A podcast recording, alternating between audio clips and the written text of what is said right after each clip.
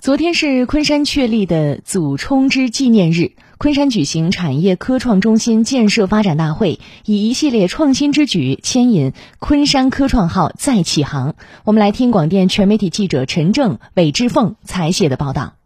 昨天，昆山推出了祖冲之攻关计划2.0版，新增二十七个祖冲之攻关计划合作项目接榜挂帅。新设立十三个校地企重大创新平台等，并表彰了二零二零年度研发投入十强企业。苏州科环环保科技有限公司总经理岳淑荣。啊，我们这次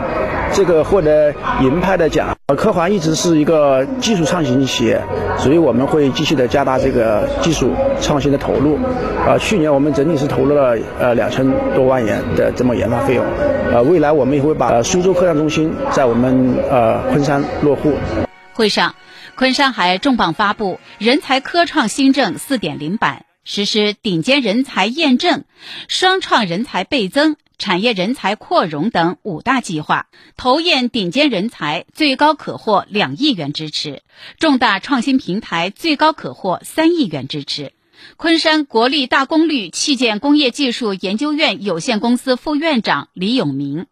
人才科创四点零版本将对新型研发机构的建设至关重要。后期我们将政府的优惠政策推动到产品的研发，呃，助力企业发展。